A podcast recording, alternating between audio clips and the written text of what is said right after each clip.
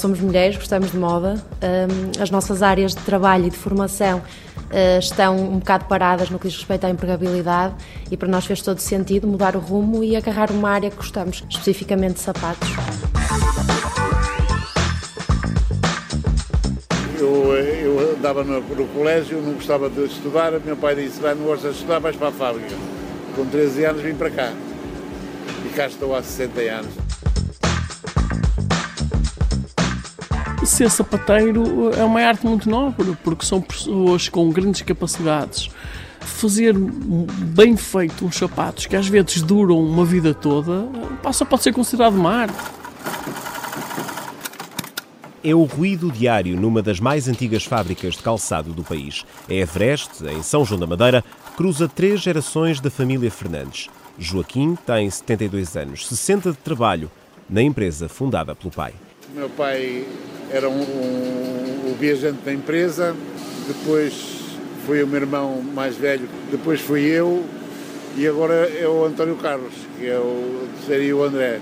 Porque as vendas são feitas por nós, automaticamente há uma relação com o cliente muito no próximo. Início, muito no próximo. era curioso que o seu pai começou pelos chapéus. Os chapéus, mas depois levava uma mala de sapatos, juntamente com os chapéus vendia os sapatos.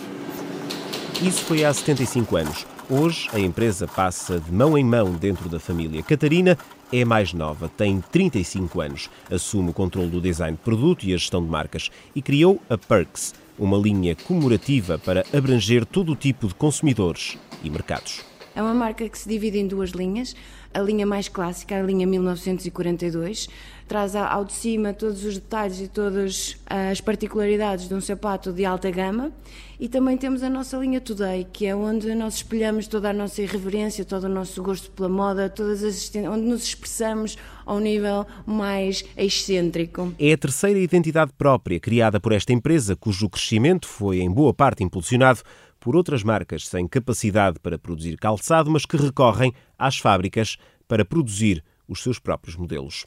Aquilo que no setor é vulgarmente designado como private label. Uma das que nós nos orgulhamos muito, uma parceria bastante antiga, do final dos anos 90, é o Miguel Vieira, que numa altura em que ainda não se falavam de coleções cápsulas e coleções assinadas pelos estilistas e designers de moda a fazer calçado, o Miguel Vieira foi pioneiro e nós, como gostamos destas escaladas e destas loucuras, embarcamos com ele. André Fernandes, responsável de vendas da Everest, admite que o ideal seria trabalhar apenas com marcas próprias, mas depois o segredo do negócio é a exata medida entre a irreverência e o realismo. Não temos essa força ainda.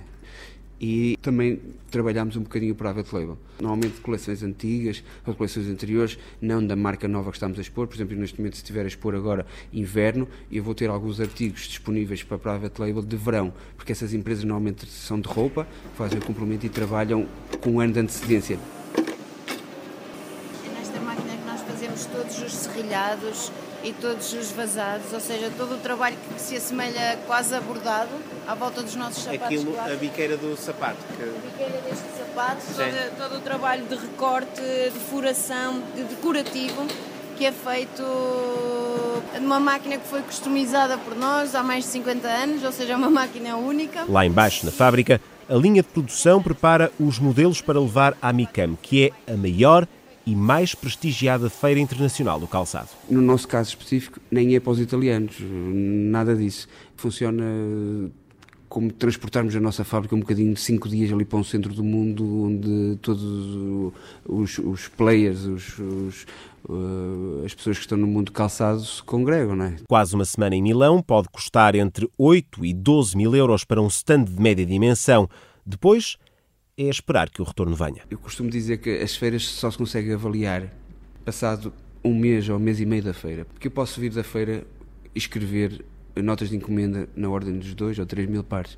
Mas depois existem as confirmações, estes seguros de créditos, estes, uh, o pagamento de, de, de, valores antecipados para confirmar encomendas, e aí é que se sente que nós temos ali uma perca de cerca de 40% das notas escritas que depois não se concretiza. Nem todos os negócios chegam ao fim. André Fernandes reconhece que a crise económica trouxe a necessidade de diversificar mercados. A Europa Não, não, temos neste momento uma representatividade que tínhamos antigamente, mas continua a ser muito perto, continua a ser fácil de, de apanhar um avião e ir a um cliente. Portanto, a Europa será sempre o nosso berço, vamos dizer assim. A França, a Alemanha e agora estamos a crescer bastante na Benelux. Atualmente, a Everest exporta 70% da produção. 2016 fechou com uma faturação de 3 milhões e meio de euros.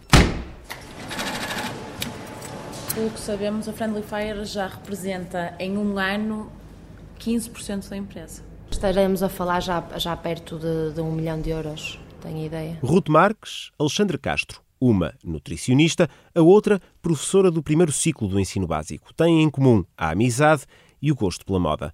Em 2015, lançaram-se na aventura dos sapatos. Portanto, eu vim com a Alexandra à JM Fernandes, que é uma empresa em Guimarães de calçado, propor criarmos uma marca nossa. Com a apresentação do projeto, a empresa perguntou-nos se nós queríamos cá ficar com a marca própria que estava adormecida, não estava a ser trabalhada.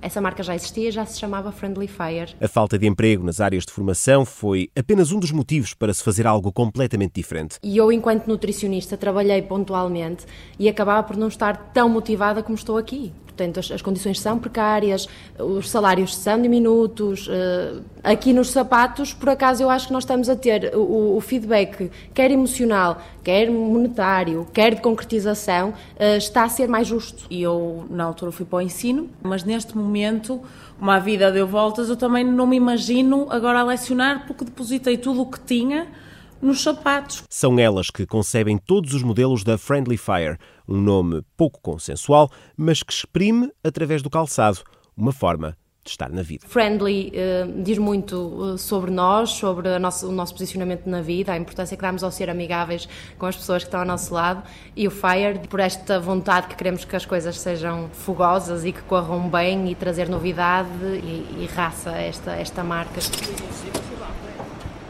Atualmente, a Friendly Fire está presente em 35 pontos de venda em Portugal, que absorvem 90% da produção. Os outros 10% destinam-se ao exterior. Zona onde se faz todo o desenvolvimento dos modelos. Eh, portanto, o processo inicia-se nesta fase. Nós somos três irmãos, o meu irmão que está ali é que se ocupa deste departamento, eu faço mais a parte financeira e comercial. Joaquim Heitor faz as apresentações da empresa fundada pelo avô e pelo pai. A JJ Heitor, em Santa Maria da Feira, especializou-se em calçado feminino. Mas quando começámos também era sapato de homem. Depois é que transformámos para a senhora e hoje mantemos a senhora. Ainda compensa manter só a senhora? Sim, não conseguimos fazer as duas coisas. Não... Já na altura tentámos, mas não preferimos manter, focar-nos mais nisso. É por uma questão de dimensão da própria empresa? Tinha-se que ter uma equipa para trabalhar sapato de homem, ou ficávamos num sapato de senhora, mas tipo o masculino feminino, não saltos. Nós trabalhamos muito é saltos, etc.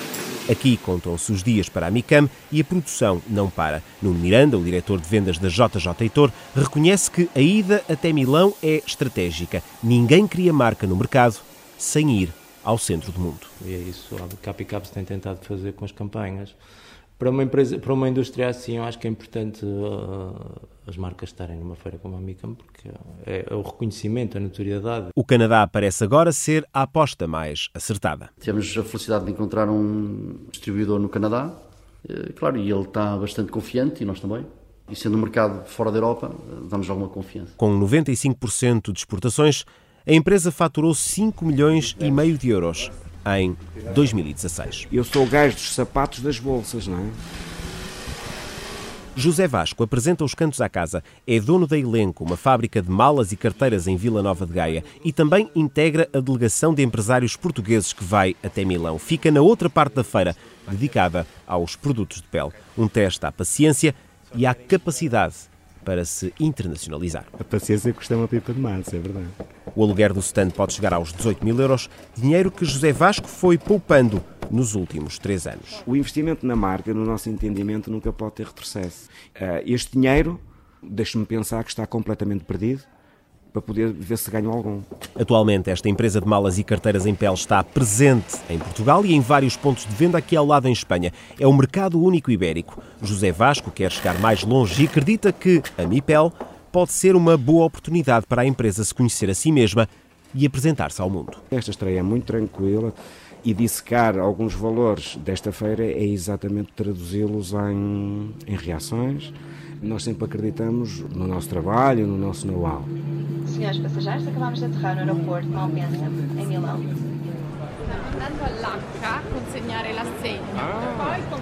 Domingo, nove e meia da manhã, abrem-se as portas da Feira de Milão. 19 mil sapatos de 97 empresas.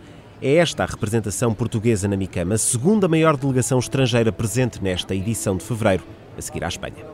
Todos os caminhos vão dar à capital italiana da moda. Há um brilhozinho nos olhos de Ruto Marques. A feira está a ser um sucesso. Uh, está a ser uma, uma, experiência, uma experiência ótima. As pessoas estão a gostar do stand, estão a aparecer e o movimento está bom. Por aqui passam as propostas e tendências para o próximo inverno. Aquele sapato é um, é um sapato de salto confortável. Uh, nós queremos sair um bocadinho dos sneakers, mas também não queremos abandonar a nossa essência, que é o conforto e e é um, é um sapato que tem os apontamentos também muito friendly fire, os apontamentos em pelo na, na gáspia e que tem o, todo o tacão e zona da taloeira, que são a parte de trás do sapato em, em pele de cobra verdadeira, em pele de piton. É um sapato que também é muito apreciado, uh, não tanto pelo preço, porque acaba por ser um bocadinho caro devido aos materiais que nós usamos. Quanto é que custa um par daquele? Um, aqueles pares custam 130 euros de preço de revenda, o que se traduz depois no preço de venda à público de perto dos 400 euros. São um bocadinho mais caros. É algo. E fun isso funciona? São preços que funcionam no mercado interno? Não sei, mas. Uh... Um, são preços que funcionam em determinados clientes, cuja nossa marca é a marca média deles e que tem também representação de marcas mais caras. A variedade é o segredo das empresas nacionais que expõem modelos únicos que competem pela notoriedade com italianos e espanhóis. Joaquim Heitor e Nuno Miranda têm 20 metros quadrados de exposição. Um stand pequeno, mas que captou a atenção de uma cliente improvável. Mónica é dona de uma sapataria em Varese, a 50 km de Milão. Sempre comprou marcas italianas. Pela primeira vez, rendeu-se aos sapatos portugueses. Ho visto questo, questo brand Vi esta marca e devo dizer que é muito bonita. Tem sapatos de qualidade e uma relação qualidade-preço excepcional. Estou muito segura da minha escolha e espero que a Itália e os meus clientes recebam bem este produto, que é muito bonito e muito particular. Capiscano o produto, porque é um produto comunque bello, mas particular. Para o primeiro dia de feira, não está mal. É a primeira vez que eu tenho um cliente italiano que nunca tinha comprado nenhuma marca estrangeira e a primeira que compra é, é uma portuguesa e é a nossa. Quantos pares comprou? 40 pares. E isso dá mais ou menos quanto? 3 mil euros, ainda não fiz as contas, mas 3 eh, mil, 3.500 euros. São contactos que se multiplicam, negócios que se fecham. Não é muito comum neste contexto de feira. Aqui analisa-se o produto, estudam-se propostas para futuras parcerias. Eu faço sempre assim, eu vou a todas as marcas, porque gosto sempre todos os anos de pôr uma ou duas marcas novas, para não ser sempre as mesmas marcas, e depois vou para casa, analiso tudo e então faço a minha encomenda final só depois. Ana Esteves é dona de uma sapataria portuguesa em Bruxelas. Reconhece que estar no centro da Europa é uma vantagem. A loja tem clientes de todas as nacionalidades. Holandês, alemão, francês, muitos franceses. Nós estamos no centro da Europa, não é? Bruxelas é o centro da Europa. Portugal já está a começar, neste momento, a ser conhecido pela fabricação, pela qualidade dos materiais e pelo design, que somos extremamente irreverentes, não temos nada a ver com o resto. Eu acho que a primeiro é o design e depois sim vem o conforto e a qualidade. É essa a aposta de André Fernandes, que se apresenta em Milão com a Perks, a coleção que comemora os 75 anos da Everest. Eu aqui nesta, aqui nesta prateleira posso apontar duas situações. Uma delas é o modelo clássico de inverno com sola maleável e confortável, ou seja, nós temos um sapato clássico que pode muito bem usar com fato, com trabalhado e com alguma textura, mas ao mesmo tempo temos uma sola também elegante de borracha principalmente para o norte da Europa e países nórdicos, é muito importante. Temos aqui uma outra situação, que é um sapato pintado à mão, estes degradês que vê aqui, que é um dos meus preferidos. Depois, os menos conservadores. Na linha de senhora, temos aqui uh, um botinho de couro, Ainda há pouco tivemos aqui um, um, cliente belga que comprou este modelo. Pela escolha dele, nós estamos a falar de duas lojas, deve ter uma percentagem de 25 pares, mais ou menos, portanto estaremos a falar de 250 a 300 pares. A relação qualidade-preço é o melhor cartão de visita dos portugueses. Edward é proprietário de uma marca de calçado na Letónia, anda à procura de fabricantes. Passou pela Everest e gostou do que viu. Temos uma marca e estamos à procura de fabricantes porque estamos a crescer rapidamente e a empresa com que trabalhamos agora não acompanha a nossa dinâmica. Por isso estamos à procura de novas parcerias, fabricantes que produzam com a mesma qualidade, mas em maiores quantidades e comparando com os preços praticados pelos italianos, os portugueses produzem 20% mais barato. Portugal anda nos pés do mundo e já chega a mais de 150 países, mais de 95% de produção exportada.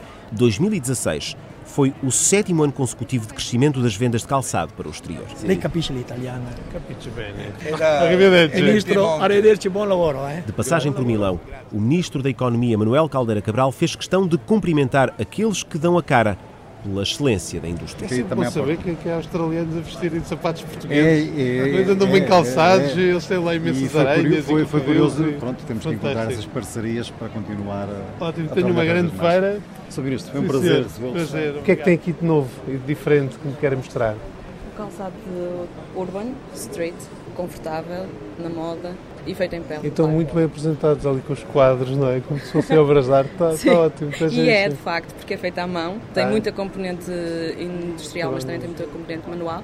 Muito bem, os parabéns Obrigada. e felicidades. Um Obrigada.